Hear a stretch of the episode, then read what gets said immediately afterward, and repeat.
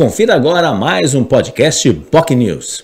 O legado de José Bonifácio, patrono da independência, cujo aniversário é comemorado nesta segunda-feira, dia 13 de junho, foi o destaque central do Jornal Enfoque Manhã de Notícias de hoje. O convidado foi o presidente do Instituto Histórico Geográfico de Santos, o jornalista Sérgio Williams. Ele falou sobre a importância, o legado de José Bonifácio, falou também sobre a importância da cultura e da preservação da história da cidade, o trabalho desenvolvido também de digitalização de milhares de páginas de jornais que está sendo feito junto pela sociedade humanitária, a qual ele também uh, participa, e é claro também sobre o projeto para o Museu de Santos e, obviamente, os investimentos que estão sendo feitos para o próprio prédio do Instituto Histórico e Geográfico de Santos, que obviamente passa por um processo de recuperação.